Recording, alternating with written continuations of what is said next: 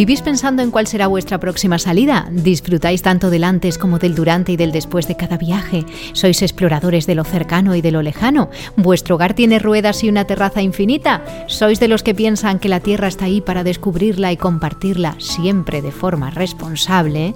Bienvenidos a vuestro podcast. Ha llegado a su destino. Capítulo 7.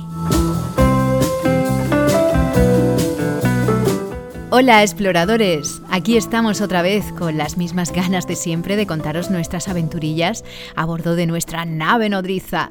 No podemos tener más ganas acumuladas de hacer kilómetros y de ver mundo, pero oye, ya habrá tiempo de disfrutar y de surcar las carreteras. Mientras tanto, si os parece, nos podemos entretener un poco recordando viajes y sensaciones al volante. ¿Os apuntáis a la escapada de hoy? Recordad que nos gustaría que os suscribierais a nuestro podcast en la plataforma en la que lo estéis escuchando. Eso, la verdad, es que nos anima a seguir nuestro viaje. ¿Estáis preparados? Pues arrancamos en 3, 2, 1. Hoy hablaremos de la conducción de la autocaravana, de cómo nos hicimos a manejar un vehículo de estas dimensiones, cómo se conduce la nuestra y cómo tuvimos que desaprender muchas cosas para llevarla correctamente. Y por las fechas en las que estamos queremos compartir con vosotros dónde estábamos hace casi un año, en qué lugar de Portugal aprendimos que hay un palacio maravilloso al que mejor no acudir durante un puente festivo. Y precisamente de este viaje nos trajimos otra anécdota para recordar, porque lo que prometía ser un paraíso navideño no era más que un secarral y sobre todo una tomadura de pelo.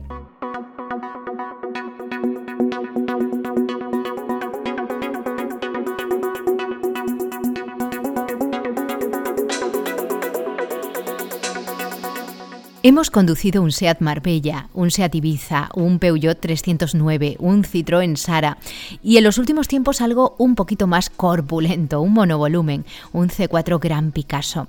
Como veis, nuestra experiencia al volante pues no va más allá de vehículos pequeños que pasan por cualquier túnel o atraviesan cualquier calle de cualquier pueblo. Vamos, imagino que como la mayoría de vosotros, eh, excepto claro aquellos que tengáis experiencia conduciendo camiones o autobuses.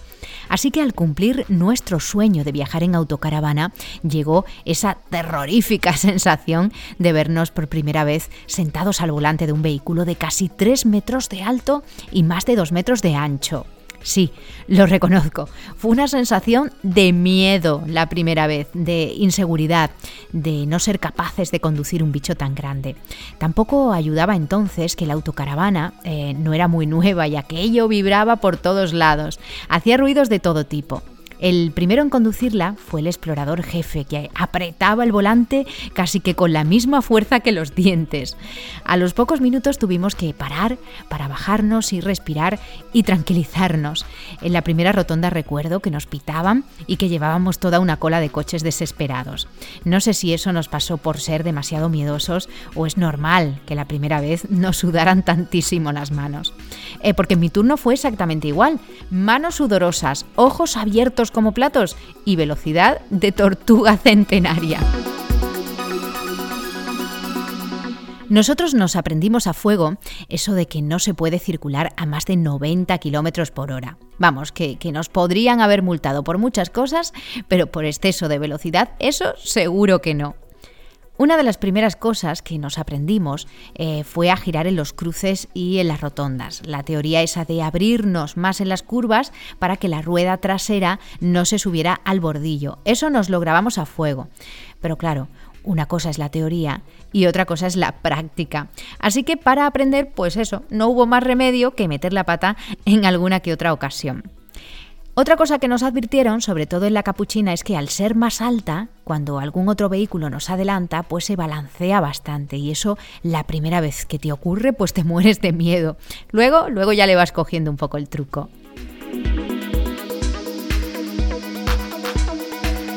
También nos aprendimos de memoria las dimensiones de ancho y alto y nunca antes habíamos prestado atención a las señales de limitaciones de altura. No nos habíamos percatado la verdad de que sirven para algo. Más de una vez nos hemos tenido que desviar y cambiar de carretera. Aún así, cuando pasábamos al principio por debajo de algún puente, aún sabiendo que no había limitación, sí que mirábamos hacia arriba con cierto recelo. Y otra cosa que todavía hoy nos pasa es que seguimos mirando por el espejo retrovisor interior. Vamos, ese que no existe en la autocaravana. Y es que al menos yo, por defecto, cuando conduzco un coche voy siempre pendiente del vehículo de detrás por ese espejo. Así que me pone de los nervios no tener esa visión. Sé que hay quienes utilizan la cámara de visión trasera para ello, pero para mí no es lo mismo ver por la cámara que mirar por el espejo retrovisor. No sé si a vosotros os pasa lo mismo o con los de fuera, con los laterales, tenéis más que suficiente.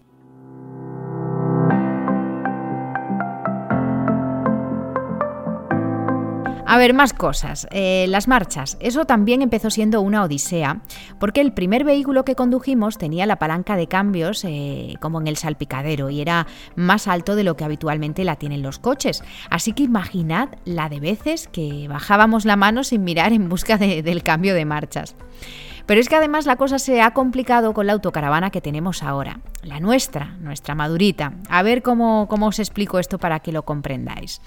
Eh, hemos tenido que desaprender las marchas, os cuento. Lo que en un coche es la primera, en nuestra autocaravana corresponde a la marcha atrás. Y la primera es como si metieras la segunda. Y la segunda es el mismo punto que la tercera en un coche. Y así con todas las demás. Imaginaos el caos que supone eso hasta que le coges el punto.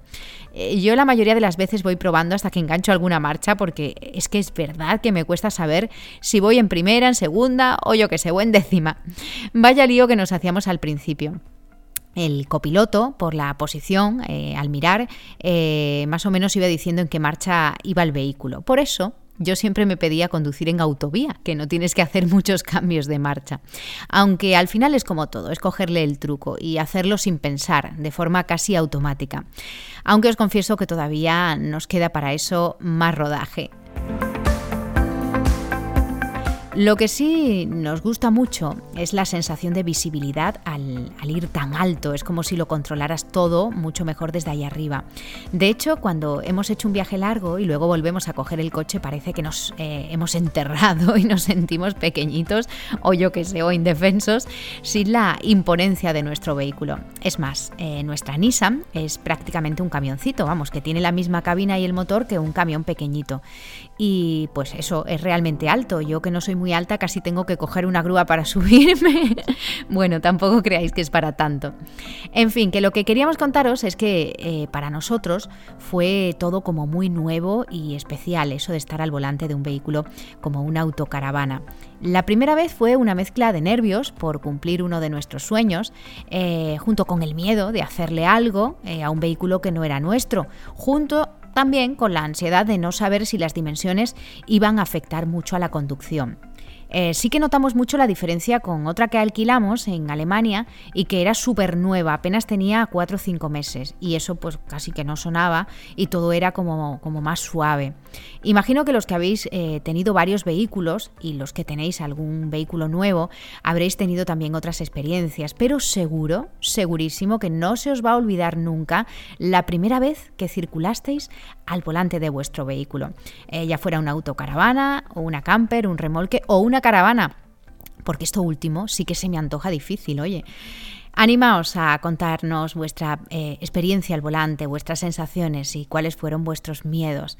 Eh, somos todo oídos, eh, como siempre, podéis dejarnos un comentario aquí debajo o escribirnos a nuestro Instagram o a nuestro correo electrónico. Ha llegado a su destino arroba gmail.com.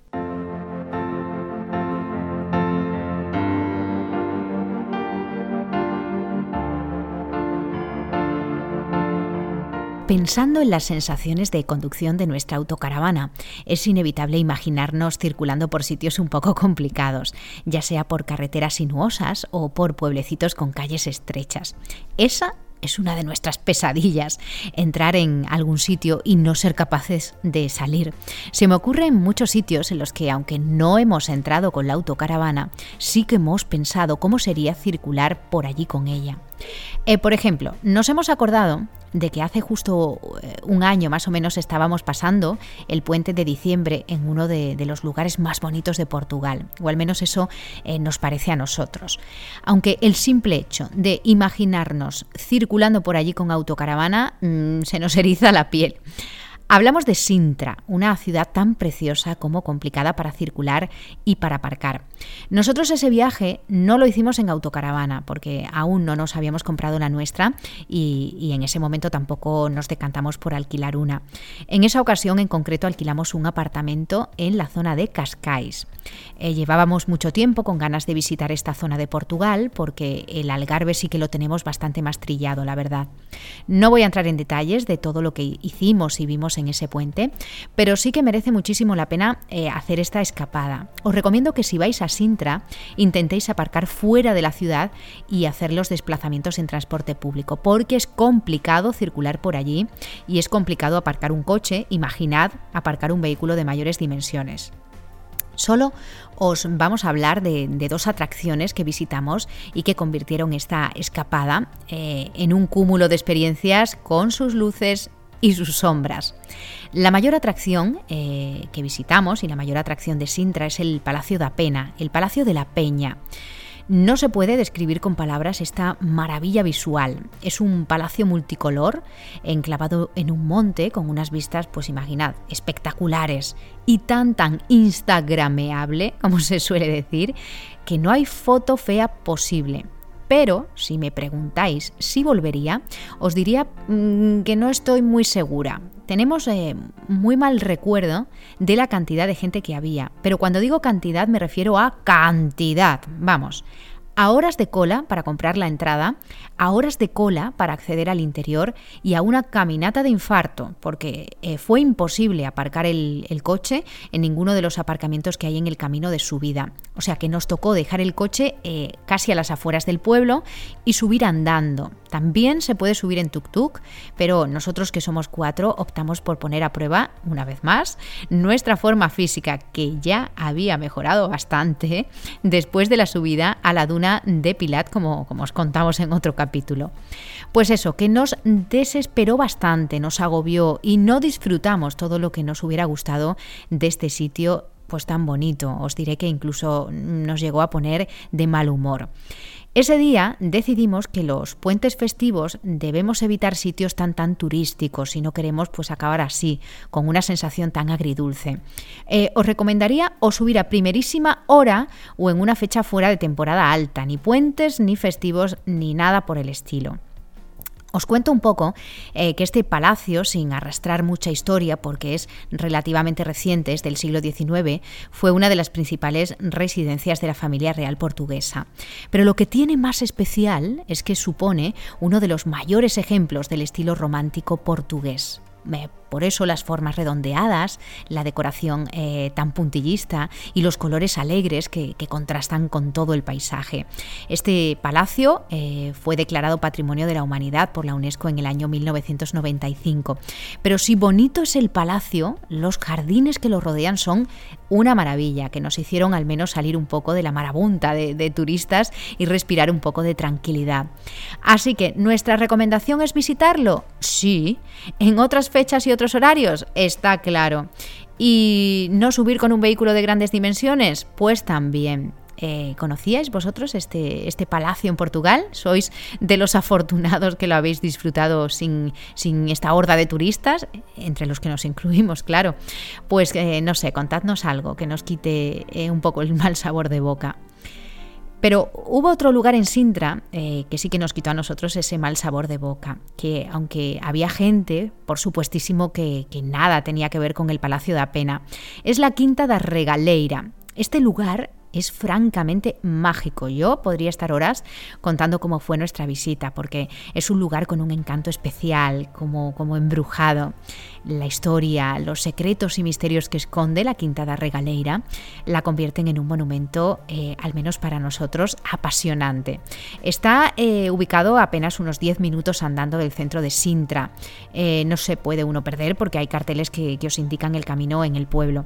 Eh, como ya os hemos recomendado antes, los vehículos mejor dejarlos en otro lugar, a las afueras o, en algún parking del pueblo, porque la quinta además no tiene ningún aparcamiento y eso y se puede llegar a pie dando tranquilamente un paseo. Tanto el palacio como sus jardines eh, lo que reflejan es la personalidad, eh, digamos, extravagante y curiosa de su propietario, que convirtió este recinto casi como en un enigma. Eh, tiene túneles, cuevas, estanques y su atracción más enigmática, el pozo iniciático. No os vamos a contar más detalles porque tenéis mucha información en blogs y en webs de viajes, pero sí que queríamos dejar aquí esta recomendación de un lugar que nos encantó a todos, tanto a niños como a mayores.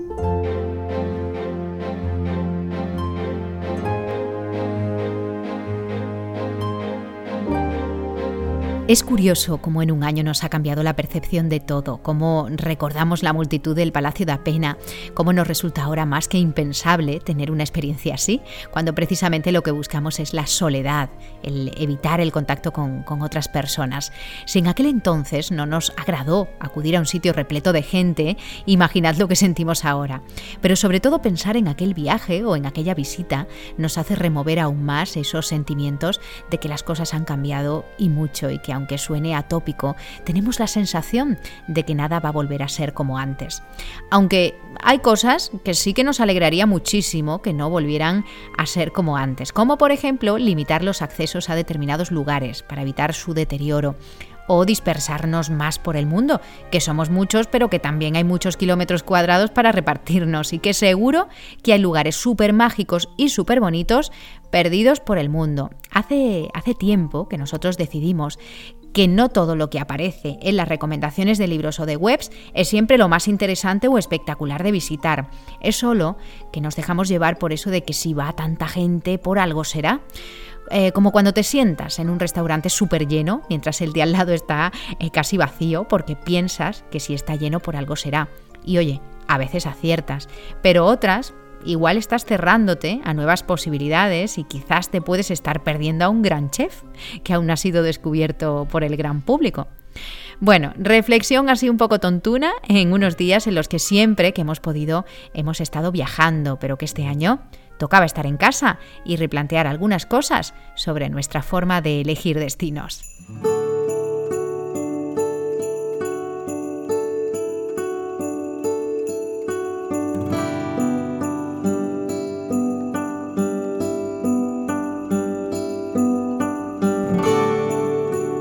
No creáis que en el viaje de hoy os vamos a dejar sin historieta familiar, que ya sabéis que tenemos muchas y variadas. Nuestro viaje del año pasado a Portugal, aunque era un destino al que le teníamos muchas ganas, la elección fue casi impuesta, y os cuento por qué. Desde hacía varias semanas nos estaban bombardeando por todos lados, principalmente en redes sociales, con una publicidad de un parque de Navidad espectacular, el más grande y vistoso de toda Europa. Era como un paraíso para los amantes de, de las fiestas navideñas Tenía tan tan buena pinta que lo reconozco, sucumbimos ante un plan tan apetecible en unas fechas como estas y más teniendo a dos pequeños exploradores como los nuestros. El parque estaba a pocos kilómetros de Lisboa, pero como ya conocemos esa ciudad y no nos apetecía patear una gran ciudad, sino cositas más manejables, cogimos un apartamento, como os hemos comentado, en Cascais, con idea de ir un día al super mega parque navideño. Imaginad la ilusión de nuestros peques y la nuestra, claro. Toboganes de hielo, animación callejera, puestos de todo tipo, luces. ¡Guau! ¡Qué pedazo de puente íbamos a pasar para sumergirnos a lo grande en la Navid! Era caro, la verdad, creo recordar que unos 30 euros por persona. Pero bueno, venga, va, que lo vamos a pasar genial. Pues os diré que la suerte estuvo de nuestro lado, porque como no nos decidíamos sobre qué día del puente ir al parque, no compramos las entradas, pensando en comprarlas allí sobre la marcha y fue, pues eso, la mejor de las suertes que tuvimos, porque no sé si habréis escuchado hablar o habréis leído en la prensa que ese parque se convirtió ese año en toda una estafa y que muchos usuarios acabaron solicitando la devolución de su dinero, porque ¿qué encontraron en el parque? Nieve, pues más que nieve lo que había eran charcos de agua por todos lados. ¿Elfos por las calles? Pues más que elfos, una especie de, no sé, de teletabi sin sentido. Atracciones, dos toboganes insulsos. Y todo en un precioso secarral, sin árboles, sin luces, sin pueblecito típico navideño, vamos, sin nada de nada. Menuda publicidad engañosa. No salvamos por los pelos de tener esa experiencia tan aterradora. Experiencia que estaréis de acuerdo conmigo, hubiera traumatizado a nuestros niños de por vida, imaginad decirles que vamos a un paraíso navideño y llevarlos a un descampado con un reno, en bastantes malas condiciones por cierto, una alfombra verde llena de charcos y 30 euros menos por barba en el bolsillo. El trauma estaba más que asegurado, ¿o no? De una buena nos libramos por aquello de mantenernos informados hasta última hora y que unos cuantos usuarios destaparon la estafa antes de nuestra llegada a Portugal. Así que la lección aprendida en esta ocasión es que lo de ser previsores está sobrevalorado, porque lo de dejar los planes a última hora también tiene sus ventajas. Que las agencias que montaron la campaña publicitaria de este parque deben ser la caña, porque de un secarral sacaron el parque de Navidad más espectacular de Europa. Y otra cosa que aprendimos es que hay un refrán que se nos ha grabado a fuego, y es ese de ¿Dónde va Vicente? Donde va la gente. Pues eso es una verdad como un templo y que nosotros hemos decidido darle una oportunidad al chef del restaurante ese que está casi vacío porque la gente se sienta en el de al lado que está lleno y cuando triunfe pues ya buscaremos otro, que hay que dar oportunidades y repartirnos un poquito. Y ahora, pues más que nunca. Eso sí, a vosotros os queremos bien cerquita, que aunque sigamos creciendo, nunca seremos multitud. Hasta la próxima, exploradores.